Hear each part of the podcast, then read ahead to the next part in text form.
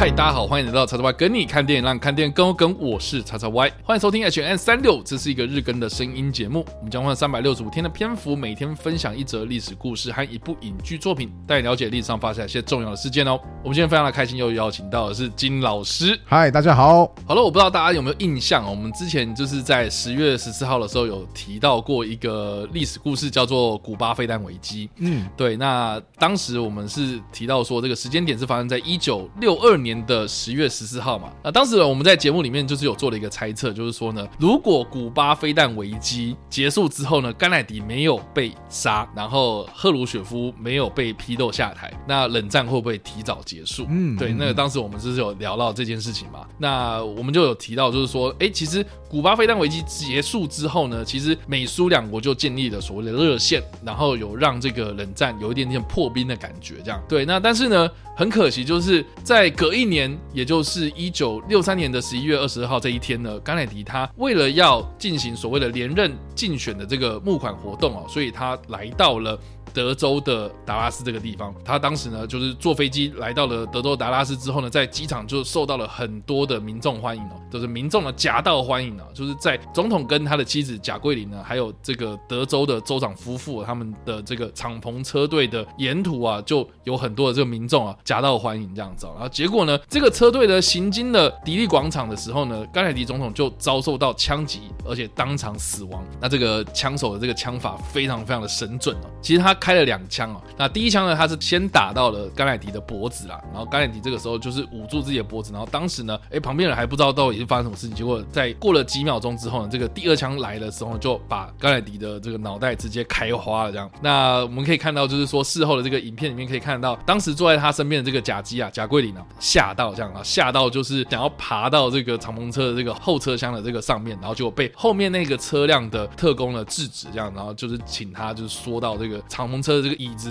之下这样子就躲好，这样整个那个场面是非常惊险的。那当时的警方呢，就在事后就逮捕了一个嫌犯，叫做李哈维奥斯华。那这个奥斯华呢，这声称自己然后其实不是真正的幕后主使者，就是他有稍微就是辩解了一下哦，但是他就是也没有否认说他是不是他自己开枪，还是他自己没有开枪等等的。总之呢，他在被警方逮捕的后两天，在移监的过程中呢，就遭到了其他人的杀害，这样，然后结果这个杀害的这个枪手呢，也是说是谁谁谁叫我来的这样子，就是不是他自己自愿要去把这个人杀死这样哦，所以呢，到底是谁去灭奥斯华这个口？而且奥斯华在垂死的时候就有讲说，哦，我我不是，我不是那个。真正的凶手，这样，所以才让这个甘乃迪的这个遇刺案留下了很多疑点哦。那到现在目前为止呢，这个真正的凶手还逍遥法外，我们都还不知道说到底是谁，我们只能认定说可能是奥斯华他开的枪，还有这个找到了奥斯华声称他使用的这个凶枪这样子。但不管怎么样啦，大家如果有仔细去看一下，就是当时的这个影像记录啊，很大的这个依据其实是在现场有一个民众，他是用了这个随身携带的摄影机哦，他用那个八厘米这个家用摄影机去拍摄出来，然后就是成为了事后调查的一个非常非常重要的依据。那有很多的这个警方啦，或者检方他们在哦透过这个摄影机就是逐格去哦分析，就是发现说，诶，第一个疑点就是说 这个子弹到底是从哪里飞过来的？嗯，对，因为第一个就是说，如果你子弹是从后往前打的话，哦，照理来讲的话，那是不是应该是有一个作用力嘛？就是你可能会往前倾这样。嗯，那当然第一枪啊，就是我们在影片里面呢可以看到说，第一枪打到呃甘乃迪的脖子的时候，就是他用手去捂住脖子，所以可见就是他的冲击力道没有那么大嘛。可是第二枪我们可以看到是这个甘乃迪的头是猛然的往后甩啊，嗯，哦，所以呢，照理来讲，这个应该是从前面往后后开吧，对不对？对，但是但是这个奥斯华他所找到的这个地点，其实是在车队的后方教科书大楼上面嘛，所以其实就是从后面往前开的几率比较大。可是为什么会是往后甩呢？哦，这个就是第一个疑点了。那第二个疑点就是说呢，就整个座位的安排上面来看的话呢，这个敞篷车其实是三排位置嘛，好，就是驾驶、副驾嘛，然后再就是德州州长的夫妇，然后最后排呢就是甘乃迪总统跟他的夫人。那甘乃迪他是坐在右边，然后左边。的话就是做甲基，甘乃迪的前面呢就是做德州州长。然后，所以这两个人呢，照理来讲啊，就前后排的意思嘛，就是做前后排啊。那这个子弹呢，非常的神奇啊，就是事后的这个弹道分析就发现说呢，哦，这个子弹是先从甘乃迪的右后方打到了左前方，然后结果呢，这个呃德州的州长啊。哦，他也是从右后方打到了左前方，所以你可以知道说，哎、欸，其实他其实是有点 S 型的感觉，嗯，就觉得这不是，哎、欸，是不是不是同一个地方发的子弹这样子？是对，所以这个又是第二个疑点啊。那当然了，事后有很多这样类似的疑点，就是一一的被一些可能后来的调查的猜测所破解。哦，比如说有人就说啊，说不定他们不是正坐着啊，他们是有点侧坐哦，所以事后你还是觉得说，哦，那个子弹好像是从右后方打到左前方，然后再从 右后方打到左前方这样的弯曲，哦，说不定他们是斜的这样子啊，对，所以其实有很多这种解释空间啊。但是不管怎么样了，到底奥斯华这个人是不是？真正的凶手啊，我们就不得而知了。这样子，我不得不说啊，就是因为到底谁杀了甘乃迪这件事情是，其实目前都到为止还是很大疑团嘛，对不对？所以真的很后来就成为很多的，包含就是很多电影都非常喜欢。二创这一段，比方说我很喜欢的一部超级英雄电影，就叫做《守望者》。对，守护者，守护者，对不对？守望者是对啊。那好，可无所谓。好，守护者，守护者，他其实，在那个一开始的片头就有一段，就是啪，那个也是一样重现甘乃迪他被枪击，结果镜头一转，竟然是里面当中的某位角色，某位英雄角色，实际上是他挂掉了甘乃迪，就是那个画面的暗示是这个样子。对。那这个也是足以解释说，哎、欸，他其实第二枪是他开的，对对这个甘乃迪总统的头是往后甩嘛，所以他从前面打到后面这样。是是是，或者是还有另外一个，这是比较新的，然后也是超级英雄电影，就是说，哦，原来甘乃迪的坐车附近有一个人出现，那个人叫做万磁王，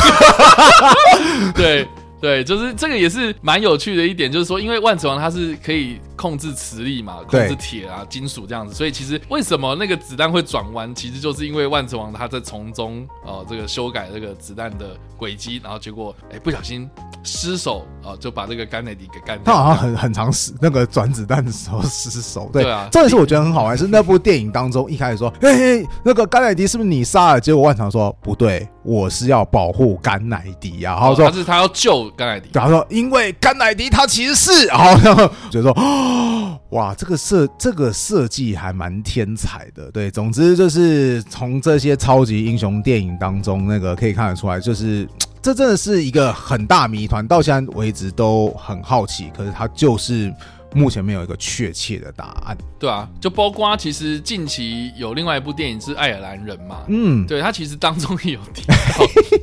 多多少少提到说货车司机那个工会的主席是有跟甘乃迪家族有点过节啦，是是是，是、哦，所以他有点买凶杀人的感觉，这样，嗯，对，然后或是近期个人应该不是近期，我自己个人也很喜欢玩的一些电玩，然后就是 Call of Duty。红诶、欸，黑色、哦、黑色行动这一代里面，他就有讲到说，这个主角其实是这个俄罗斯人，被被俄罗斯人洗脑了，被苏联洗脑之后呢，藏伏在美国社会之中的那种沉睡特工这样，然后听到了某种指令之后呢，他就开始有点像被催眠一样，就是杀了甘乃迪这样。哦，对，所以。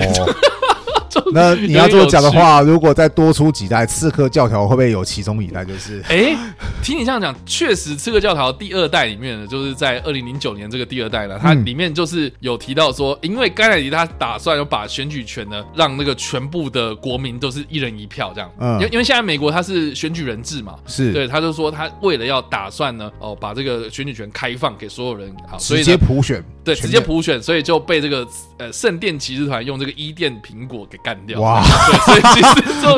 对，原来早就有了吗？早就有了。对，所以其实啊，就是有很多的这个影视作品都很喜欢拿甘乃迪开刀啦，所以这个甘乃迪死了很多次这样。对，但不管怎么样啦，就是说。呃，有很多的影视作品都有拿自己的题材，但是我们今天要介绍的这部电影呢，其实是在一九九一年由奥利弗·史东他所执导的一部算是政政治惊悚类型的电影哦，它叫做《谁杀了甘乃迪》啊，当然中国大陆的翻译叫做《刺杀甘乃迪》啊，那香港的翻译叫做《惊天大刺杀》，但英文的片名就直接叫 JFK。嗯。就是甘乃迪总统的他的这个名字的简写，这样是对。那这部片它其实是由凯文科斯纳所饰演的这个主角，就是他是一个纽奥良的检察官吉姆盖瑞森哦，他确实也是事后呢大力的在调查这个甘乃迪遇刺案的一个非常知名的人物，这样子哦。然后他重新检视了这个遇刺案的这个发生的始末，然后还有很多的这种新的事证，然后来再次的推测，就是说到底这个甘乃迪到底是谁杀的这样子。那当中他有暗示到很多这种像是 CIA 的成员呐、啊，哦，比如说 像刚刚我们有提到的这个可能货车工会的某个什么人跟政商关系这样子很复杂，然后或是呢当中也有提到了一些甘乃迪啊，他可能得罪了某些比如说特务机关啊、情报机构啊，甚至 FBI 调查局啊这种这些人物啊，甚至是有一说啦哦，是说这个副总统林登詹森他有这个策划这个夺权的阴谋这样的感觉，这样、嗯、对，那大家也都是觉得说，哎，那为什么林登詹森可以这么快就是在飞机上然后直接宣誓就职这样，而且好像就也没有很悲伤的感觉这样，所以就有些人就开始推测说，他其实已经期待很久，就是老兄你总算他他密谋这样子啊，所以就有点像是说把这个奥斯华，就是当时我们认定的这个嫌犯给有点。反转这样的感觉，就是说，哎，他当初就是在垂死的时候，他是说他是一个代罪羔羊嘛？那到底幕后那个主使到到底是谁呢？我觉得大家可以去看这部片啊，我觉得就可以有一些不一样的感觉啊，跟想法这样，因为他有举出很多真实的事证啊，他不是空穴来风哦，他不是跟你讲说什么有变种人在那边改变子弹哦，这不一样哦，他是真的有那个真实的事证，而且重新的诠释出来哦，所以我觉得这部片它其实是多多少少有牵扯到，就是说其实美国它的这个政商关系，每个政治人物他可能都会有一些可能政治利益的交换，是哦，所以可能在这个政坛上面占有一席之地，所以这个也是为什么我们现在看到美国政坛哦，就是为什么常常就是说啊，我们炒个什么鉴宝法案就炒个就是没办法炒啊，或是那个签那个什么京都议定书啊，或者那个什么环保条约啊，或是什么小到什么堕胎啊、禁枪啊，都可以炒成一团。为什么？对，你看禁枪这个就为什么进不了嘛？就是就是因为就是有很多这种那么枪支协会嘛，然后开始就是哎可能。输送一些利益关系给这些政客啊，哦，所以才导致说啊，他们每次投票都没办法投过嘛。嗯，所以这其实就是可以看得出来说说美国政治他们的一些可能内幕啦，或是权力之间的关系，我觉得还蛮有趣的这样。对，那当然了，有很多的影评啊，或是事后这部片它就是上映之后呢，有遭受到很多的批评啊，就是有人认为说奥利弗史东他是有点在亵渎历史啊，不尊重史实等等啊，他甚至还把林真詹森给拖下水，怎么可能这样子的感觉？就是你是阴谋论的那那个论调这样，所以他到底能不能当做是历史史料来看呢？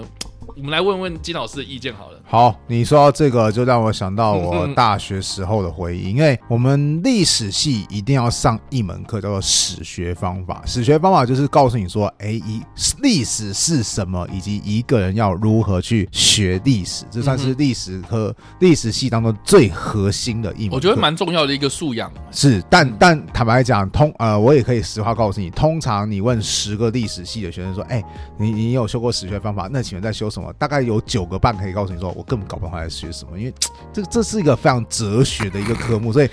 搞，所以其实每个历史系的人都很痛恨史学方法。如果你既然遇到一个说，我超爱史学方法，那他觉得是历史系异类中的异类，就是我们历史系的人已经够怪了，那你会喜欢史学方法，已经是怪胎中的怪胎。OK，那我们的教授当时上史学方法的教授，他有一天就说，我们来看电影。我原本很期待，然后看电影好啊，我喜欢看电影，他就放了这部《谁杀了甘乃迪》。那其实，虽然说我到现在，如果有人问我说：“哎，如果我想要了解甘乃迪的事情，我该怎么办？”我可能也说：“啊，你可以去看《谁杀了甘乃迪》。”但我每次都说得很心虚，因为当初放电影的时候，我昏睡了好几次。我不是昏，我不是 OK，我不是睡到底然后起来的那种，我是那种那就看一看，想说：“哦，他在干嘛？哦，好好闷啊！”就睡着了。过一段时间，然后又可能应该睡的环境不是很舒服吧，又醒来了，哦，还没演完哦，那个什么才过去十几分钟而已，好，那就去看，然后看一看，然后又睡着。我好像印象中我睡了四五次以上吧，然后断断续续，我都不知道这部电影到底演的什么，所以所以所以没有完整看过就对了。对对对对，而且而且其实，呃，应该这么说，它还是有很精彩的地方，我当然会说，然后只是我就觉得，啊，这部电影真的真的好艰难哦，所以导致我现在就想说，我到底要去补完这部电影。和我对于当年的那个非常那个特别的印象，导致我一直很却步，就是。然后，只是这部电影后来教授就解释说，为什么他想放给我们看，因为他说这就是同一个历史事件，然后每个人有他不同的解释方式。像有人就觉得说，就是奥斯华杀的，因为电影当中也有这种人嘛，就是觉得说啊，不就是奥斯华杀的吗？甚至呃，有一个叫华伦的调华伦的调查官，他就写了一个超级厚的大，就华伦委员会啊，对对，事后的华伦报告，对对对，他就告诉你，他就用那个超级厚的报告告诉你哦，对啊，就是奥斯华杀的，对，你看这是一个解释，但主角他就是偏向另外一个解释，说对，不是不是不是，这一定有问题，然后反正反正很多个解释，然后你看这是一个历史事件，可以有不同的解释，重点是他说这部片他他他觉得我的教授觉得演的很好一点，是说那你如何收集资料，强化你的解释，并且足以去说服别人。然后我觉得他演的很好，也是我少数没有睡着的片段，就是主角在中后不断开始进行的法庭大战，他要去跟法官跟所有人去解释说，来为什么。华伦调查的东西有问题，跟奥斯华他觉得为什么他不是凶手？疑点一在哪边？疑点二在哪边？刚才我们刚刚讲的那种什么会转弯的子弹啊，还有就是奥斯华他其实在被逮捕之前，有些人看过他的行踪，而以他当时的位置要移动到枪杀人的位置，哇，那怎么速度可以这么的快，然后中间又没什么人看到。莫扣零嘛，然后就是他提出了这个质疑，但到底这个质疑成不成立，又是另外一回事。总之，他提出了很多证据，想要去证明说，人就不是奥斯华杀的，而是别人另有企图。所以，我们的教授说：“你看。”这个东西就很符合我们的核心啊！你看，一个历史事件不同解释，一个解释你要如何有收集资料，强化你的东西，资料又哪一些是它有多少的真伪度？就是人证它有多少是说真话，说假话？你要怎么判断？哇，这就是我们史学方法未来要学的东西啊！那我记得当时我们全班的同学的反应是，这一片的。一片的沉默，就是 对，因为我们其实大部分人都当时好像觉得大部分人都不太喜欢这部电影，所以就，就这样这样，然后我们想说啊。哦未来这这个这堂课非常非常的应该会非常非常的漫长，如同这部电影一样的漫长。然后果然，因为这部电影后来真的成为我的那段时间的阴影。因为动不动我们那学期上史学方法上到某个段落的时候，我们教练就说：“大家还记得谁杀了刚才一个片段内容吗？”我每个人说没人记得。我我尤其是我，我已经睡前半段几乎都在睡觉，还睡了好几次，所以我就觉得 天哪，教授不要再提那部电影了好不好？我好痛苦啊，这个样子。所以好顺带一提。啊，我那位教授他当初也有放另外一部电影给我们看，那部电影叫做《罗生门》，反正很神奇。罗生门我把它给看完，真假的？罗生门我我倒是睡得蛮爽，可可见每个人接受的程度不一样。对啊，但不管怎么样，我们刚刚有附带提到一件事情，就是说，哎，在电影里面呢。哎，饰演这个被认定是凶手的这个奥斯华的这个人，然后其实是盖瑞欧德曼哦。Yeah，，对，盖瑞欧德曼。然后还有这个当中也有被提到说，这个指控是有点像是呃从中作梗的这个纽奥良的商人呢，其实是汤米与琼斯哦。哦，对，所以这部片里面众星云集啊。是是是是啊，当然了，还有像是比如说凯文贝肯啊，哦，这个乔派西啊等等的这些人哦，但真的是众星云集。可是我我大学的时候。不懂啊，你应该不知道这他们是谁？对对对对对对。但我我再帮大家稍微补充一下，因为刚刚我们提到那个华伦委员会，其实就是这个刺杀案它发生之后啦，这个所谓的美国官方啊，他们所委派这个首席大法官华伦他所组织起来的一个调查委员会。那这个调查委员会呢，他从一九六三年十一月二十九号，就是刺杀案发生之后的没多久，没几天哦，就通过这样子一个授权，这样然后去调查，然后就到了隔年的。九月的时候呢，这个委员会就提出了一个结论，啊，就是所谓的华伦委员会的报告。那这个华伦报告呢，其实它的结论啊，就被很多人质疑哦，包括他认定唯一一个刺杀甘乃迪的凶手就是奥斯华。那还有呢，就是我们刚刚有提到，这个奥斯华后来也被杀了嘛。这个杀他的人是谁呢？其实是一个夜店老板，叫做杰克卢比。那杰克卢比为什么可以进到达拉斯警察局里面，然后去突破这些重重关卡，然后去把这个奥斯华给杀了呢？他还没有解释说为什么。对，所以里面有很多这样子的一个质疑啦，所以才导致说这个华伦报告被很多人诟病，就是说应讲等于没讲啊。诶，这个是不是有点像某个什么台南的市民啊？嗯、然后这个在发生枪击案之后，然后结果他去捕鱼就死掉了。嗯、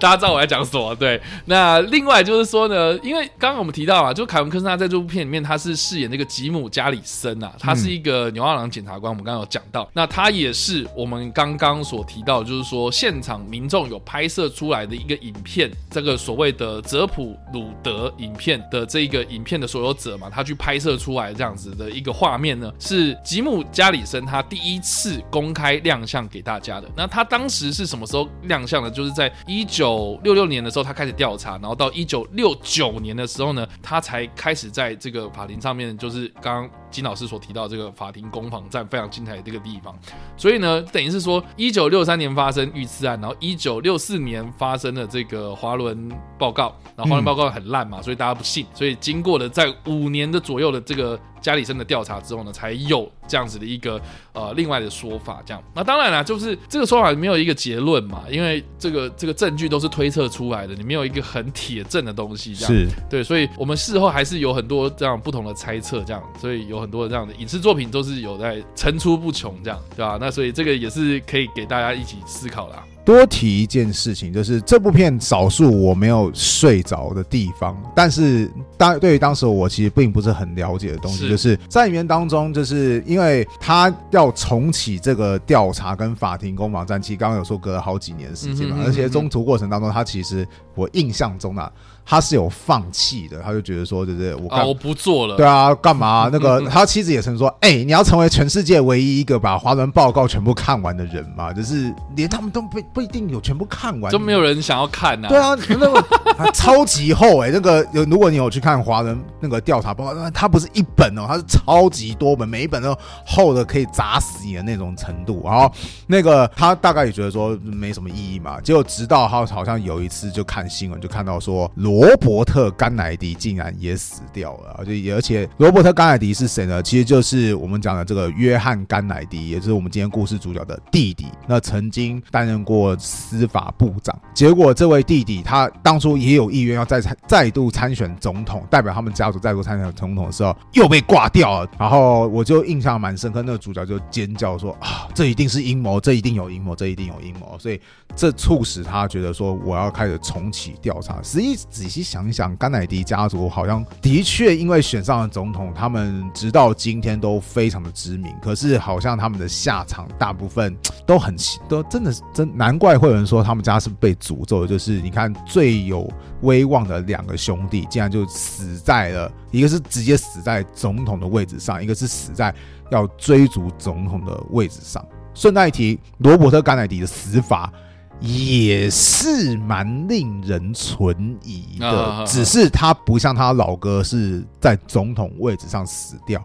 所以那个什么。大家就没那么关注。再多提一句话，我刚刚有提到嘛，《守护者》这部电影的开头一开始讲的说某个人挂掉了约翰·甘乃迪，而在《守护者》前阵子出了前传漫画当中，又公布是某个人挂掉了罗伯特·甘乃迪。我想说，哇，这个某个人的影响真是非常非常的巨大。这是哪个人？很问，我个人是另外推荐大家可以去看《守护者》部这这部电影，它。其实透过一开始的影片的那个整个前景的影片当中，其实也是告诉大家说，这件呃刺杀甘乃迪这件事情，其实对于美国民众来讲，直到今天都是一个非常非常重大的一个历史事件。对啊，而而且我很难想象，就是当下就是美国民众看到新闻的那个状态是怎么样子。对因为，就是像刚刚金老师讲啊，就是说，其实对美国民众来说都是影响非常大的，因为像我自己个人就是有去。有幸去这个华盛顿啊，嗯、就是华盛顿特区那个阿灵顿国家公墓的时候，就有去造访一下那个甘乃迪的那个墓园哦。嗯，对他那个墓园就还蛮特别，因为他不会像那个什么台湾的哦，什么什么谁啊，然后就建了一个什么庙这样子，嗯、对，吧？哎，白色的，然后那个蓝色屋顶嘛，没有啊，就是他不会去弄得那么那种光冕堂皇那种感觉，就是他就只是一个在草地上面的一个。碑这样子。哦，是哦。对，然后这两块碑就是一个是写了就甘乃迪的名字，然后旁边就是贾桂林这样。那虽然贾桂林他后来其实是有改嫁嘛，可是后来是葬在那个甘乃迪旁边这样，像有点像是黑色石板上面吧，然后就直接刻他的名字，然后中间就有一个算他们就是一直说说他是永恒之火啦，哦，就是有一个火把，就是一直有火在那边烧这样。然后这两块墓碑的旁边其实有两侧的小墓碑，然后一个就是这对夫妇哦早夭的一个呃算是儿子啊，叫做派出一个甘乃迪，然后还有另外一个牌子上面就只有写 daughter，就是只有写女儿啊，就是贾桂琳她之前有流产过的一个还没有出生，然后而且还来不及取名的一个小女儿这样。嗯，对，所以你就知道说，其实刚刚金老师有提到啊，就是说甘乃迪他的家族啊，就是虽然在政界或是商界都非常非常有名哦，然后包括他们的比如说媳妇啦，或者甚至是后代哦，哦都下场都没有很好，然后包括有很多那种意外事故啊，嗯，不断的在发生哦，就是近期好像。最最最最近的一次，好像是二零一二年嘛，就是罗伯特甘乃迪的儿子小罗伯特甘乃迪的妻子玛丽甘乃迪，他在家中上吊自杀这样子。啊、对，就是二零一二年最近的一次了。那这个好像甘乃迪家族之后就没有什么人在想要待在政界这样子哦。所以这个其实，哎呀，这个也说来也是觉得很感慨啊。说甘乃迪的家族曾经一度在美国政坛叱咤风云，可是。可是之后，然后下场都没有很好，这样。塞翁之马，焉知非福啊？对。不过某方面来讲，就是。诶、欸，如果他不去当上这个总统，大概也没多少人会去记得他才。你说甘乃迪吗？对啊，因为 OK，对啊，就好像我刚刚说了，其实你看两兄弟都死于暗谋杀，而且其实两兄弟的谋杀都充满着疑点。但是为什么对于美国以外地区人来讲，很少人去记得罗伯特甘乃迪就是弟弟的死？毕竟他没有坐上那个总统的位置嘛，对啊，所以我觉得啊，这个很多事情都。真的是说不得准啊，对啊，非常非常非常令人感慨。所以啦，以上啦，这个就是我们今天所介绍的历史故事，以及我们所推荐的电影啊。不知道大家在听完这个故事之后有什么样想法，或是没有看过这部电影的，都欢迎在留言区来留言，或在首播的时候跟我们做互动哦。当然呢，如果喜欢这部影片或声音的话，也别忘了按赞、追踪我们脸书粉团、订阅我们 YouTube 频道、IG 以及各大声音平台，也别忘了在 Apple Podcast、三十八台上留下五星好评，并且利用各大的社群平台推荐和分享我们节目，让更多人加入我们讨论哦。以上呢就是我们今天的 H&M 365，希望你们喜欢。我们下次再见，拜拜拜。